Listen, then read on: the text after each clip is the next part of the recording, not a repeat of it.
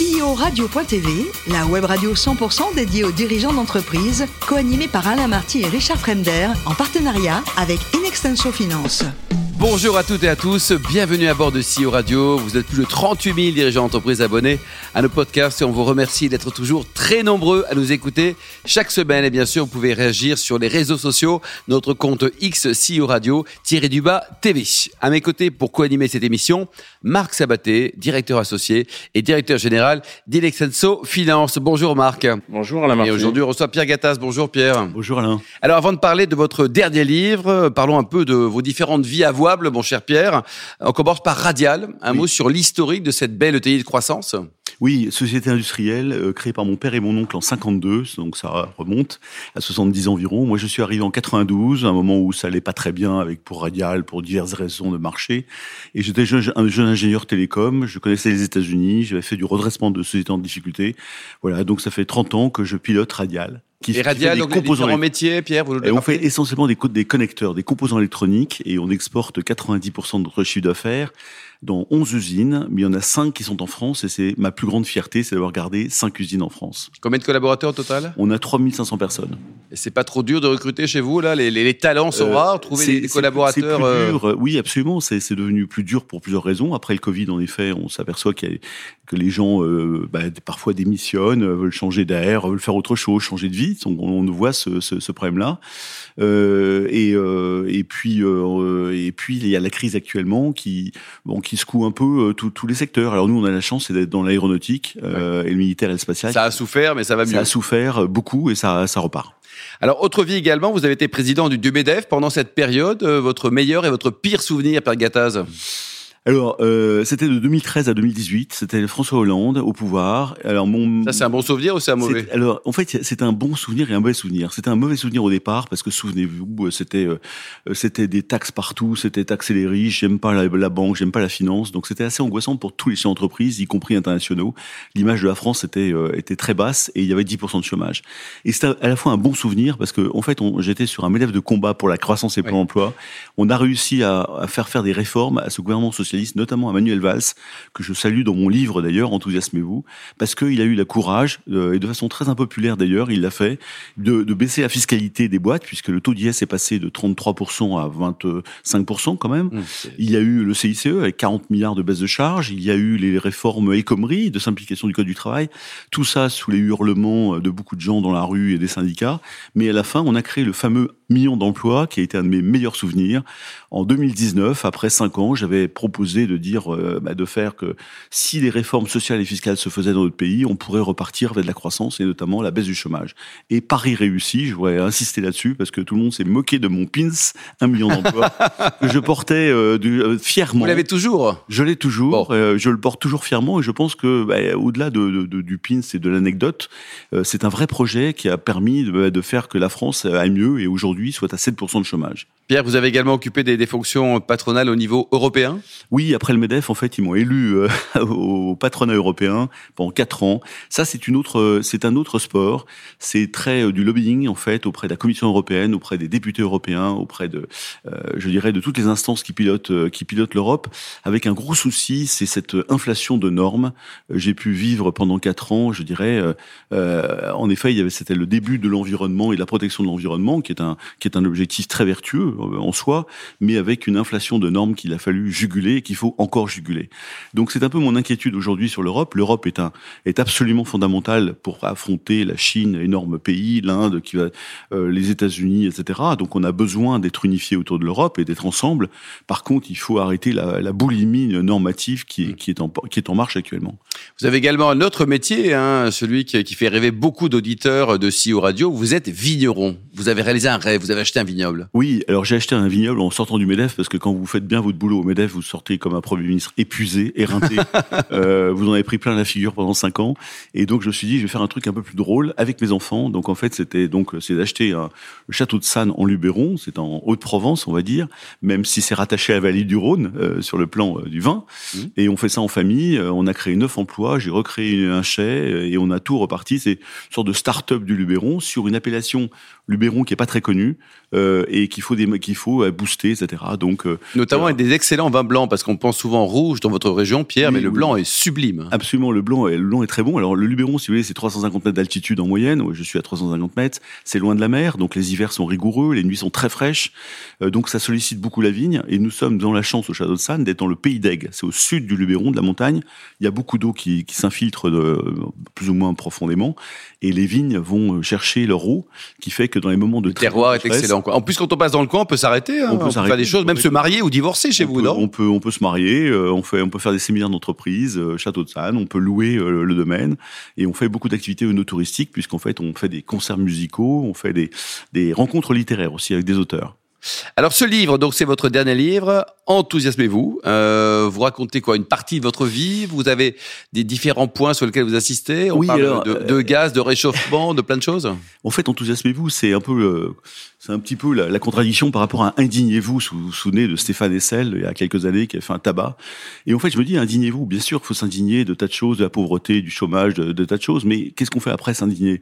En fait, il faut rester enthousiaste. Et je trouve que la France, les Français, sont pessimistes. Euh, ils sont partis, ils sont le 45e pays les plus pessimistes, euh, les moins heureux au monde, alors qu'on a tout. On a tout. La France est un pays incroyable, culturellement, on a un patrimoine de folie, philosophique, scientifique, historique. On a un modèle social très généreux qui protège quand même énormément. On a euh, une, une géographie euh, incroyable. Et tout ça, on devrait être extrêmement heureux en France. Or, je m'aperçois que, eh bien, euh, ben non, on s'indigne, on s'indigne, on est triste, on est pessimiste. Mais le français est râleur, non, Pierre? Jamais content. Il peut être râleur, mais il pourrait être plus enthousiaste, on va dire. On peut être râleur et enthousiaste, c'est-à-dire en fait se battre. on en connaît quelques-uns. Et, et, je dis qu'en fait, il faut retrouver un projet d'entreprise ou de famille. Je jette des chômeurs avec une association qui s'appelle Y Croire. J'étais en Hauts-de-France, j'ai formé 800 chômeurs longue durée, des gens au RSA. Et la première question, c'est qu'est-ce qui vous enthousiasme en fait? Et en fait, quel est votre rêve de vie? Et on me dit souvent, mais moi j'aurais rêvé d'avoir un salon de coiffure, être manucure, être boulangère, etc. Et en fait, en tirant les gens par leur projet de perte de vie, eh bien, ils, changent d'attitude, ils, ils deviennent enthousiastes, ils ont une estime d'eux-mêmes. Alors, ils vont pas tous trouver, ils vont pas tous créer leur boîte, bien évidemment, mais ils vont changer d'attitude pour aller voir un patron et se faire embaucher.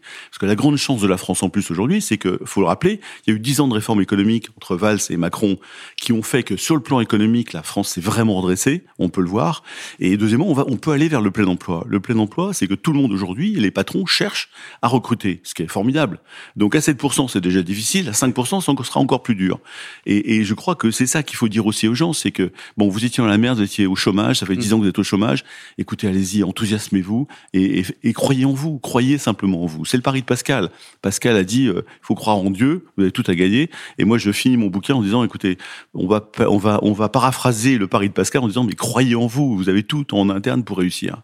Pensez positif, Marc Sabaté, ça vous parle, hein? Oui, oui, et puis enthousiasmez-vous. Je pense que c'est un, bon slogan par rapport même à votre début de carrière. Euh, j'ai noté euh, effectivement quand vous vous intégrez Radial en 92, on voit votre parcours, euh, j'allais dire, associatif au service des autres. D'abord, les chefs d'entreprise à partir du début des années 2000. En fait, la question, elle est, elle est pour le manager que vous êtes. Comment on fait pour à la fois diriger une entreprise dans la croissance qu'elle a connue à partir de, de cette date-là et l'engagement qui a été le vôtre euh, aux, côtés des chefs d'entreprise et pour les chefs d'entreprise En fait, pendant pendant dix ans, j'ai géré Radial euh, en étant à 150% sur Radial de 92 à 2000, à 2001. J'ai cru que j'étais le, le, Bill Gates de la collective, la française, que ça marchait extrêmement bien, tout tout marchait. bon, et puis d'un seul coup, on a eu la crise des télécoms. Et la crise des télécoms, et de, vous vous souvenez de l'internet en 2001, qui fait que j'ai perdu deux fois 20% de mon chiffre d'affaires. Bon, c'était assez effroyable.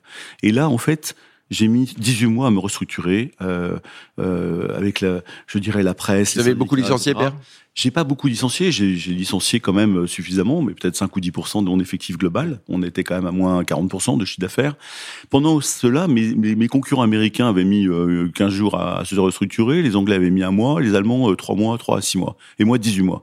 Je suis sorti de là en loc et je me suis dit jamais plus j'embaucherai en France, c'est plus possible dans une mondialisation qui, qui va vers le haut, vers le bas, etc. Et puis je me suis dit si tous les patrons français pensent comme moi, c'est fini. Heureusement qu'il reste bon Saint-Michel. Et, hein. et, et, non mais exactement. Et je me suis dit en face on va se battre. Je vais euh, donc j'ai créé une, filière d'industrie électronique et numérique à l'époque. Ils m'ont élu ensuite à la FIEC, la Fédération d'industrie électrique et de communication, puis le GFI, puis le Medef. J'ai jamais vraiment voulu faire ça en fait. Figurez-vous que c'est assez bizarre, mais à chaque fois ils m'ont dit ah Pierre, il y a plus que toi, etc. Vas-y, fonce. Bon, alors je réfléchis un peu, puis je me dis bon allez, s'il faut consacrer 10 à 20% de mon temps, je le fais bien volontiers. Puis après, en fait, le Medef, c'est vous consacrer 100% de votre temps, enfin 90% c'est beaucoup plus embêteux. Mais ce qui m'a, euh, c'est une colère sourde sur le pays qui est un pays qui est un pays incroyable. On devrait être en première division partout. On devrait être premier partout en France. Et parce qu'il y a eu un peu d'idéologie sur l'entreprise, sur l'économie, on a beaucoup politisé l'entreprise. Souvenez-vous, les poncifs. Euh, le travail, c'est c'est pas bien. Euh, les ouvriers, c'est super. Les salariés, c'est super. L'entreprise, les patrons, c'est moche, etc. Enfin, moi, j'ai baigné là-dedans, dans cette et que je n'ai pas vu ailleurs au monde, parce que j'ai beaucoup exporté, j'ai beaucoup voyagé.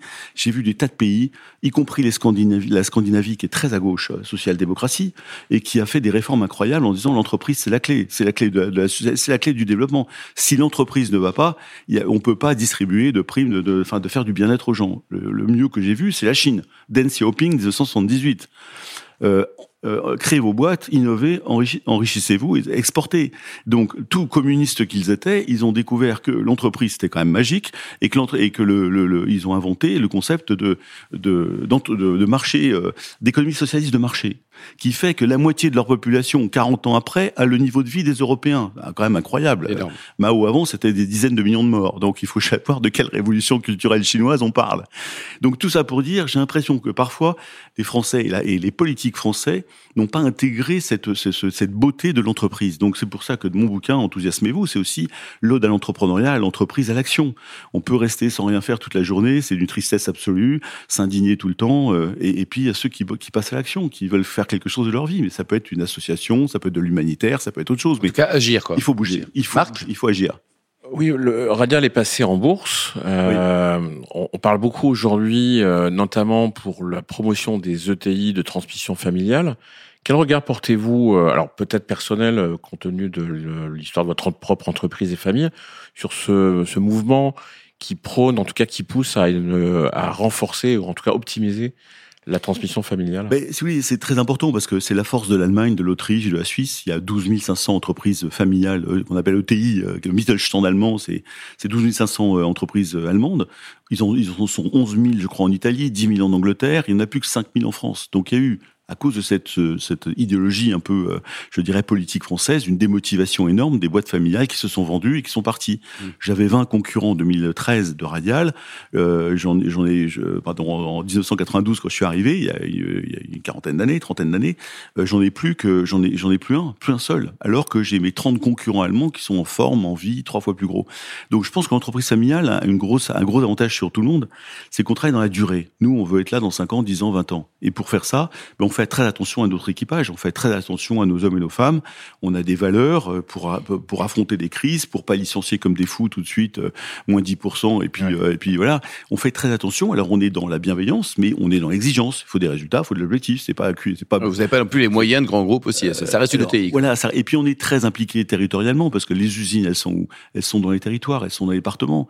Ce qui fait la force de l'Allemagne avec 18 ou 20% du PIB dans l'industrie. La Suisse est à 25%, donc ils ont des usines partout dans les villages et dans les dans les vallées. Nous, on a euh, on n'est plus qu'à 10%, donc on a cassé la moitié de notre industrie française. Et ça a été l'un de mes combats aussi depuis euh, depuis 40 ans, c'est c'est de de faire en sorte que les gens comprennent que l'industrie c'est c'est magique, c'est important, c'est le territoire, etc. Donc je pense que oui, il faut garder les, entreprises familiales. Oui, il faut accès, il faut améliorer la fiscalité de succession, de transmission, parce que c'est ça qui se passe dans les autres pays européens. Et ils ont des gens qui sont euh, impliqués dans les territoires de façon de façon importante et durable. Et ce Marc, leur force. Une dernière question? Oui, une dernière question. Alors, ça, ça, rejoint un peu votre réponse, mais, mais je la resitue dans le cadre euh, des opérations d'acquisition que le groupe a pu faire à l'étranger. Hmm. Est-ce que vous ne pensez pas qu'il y a un, un, un, manque de culture économique, financière, euh, de l'industrie française ou des chefs d'entreprise françaises dans leur difficulté à s'imposer euh, sur la scène inter- internationale en Oh là là. acquisition. Vous avez trois heures. Euh, ouais, non, rapidement, si vous voulez, je crois qu'il y a eu, moi, ce que j'ai vu, c'est surtout une forte démotivation. Et vous savez, quand les patrons sont démotivés dans un pays, c'est tellement, c'est tellement horrible et tellement triste qu'il faut garder le moral. La première chose à faire pour un gouvernement, c'est d'être sûr qu'il n'y a pas de démotivation des, des, des, des- des forces vives d'entrepreneurs. Euh, et quand, quand les, les patrons, les patrons ne font pas la grève, hein, ils attendent, et puis à un moment, ils en ont marre, et ils, ils vendent leur boîte en catimini. Vous apercevez, moi, mes concurrents, mes, mes concurrents français sont tous américains, quasiment. Bon, et à la première crise, boum, la première usine de. Clermont-Ferrand, etc., ils ferment, ils s'emmerdent pas. Ça fait des drames, ça fait des trucs, mais ils S'en pas. Il n'y a pas d'affection sociétatiste. Donc je pense que c'est extrêmement important euh, de garder ces entreprises euh, françaises, qu'elles se développent, et le patron, en fait, est un être humain qui essaye de se former tout le temps. Donc à mon avis, euh, eh ben, avec l'industrie qui va revenir, et c'est ce que j'espère, et ce que je pense que qui va se passer, ben, les patrons vont être obligés de s'adapter euh, un peu du darwinisme sur l'international, sur la mondialisation. Et je le vois euh, partout, il y a des gens euh, formidables, des entrepreneurs euh, qui, qui se lancent, qui se jettent à l'eau, qui doivent apprendre des tas de choses.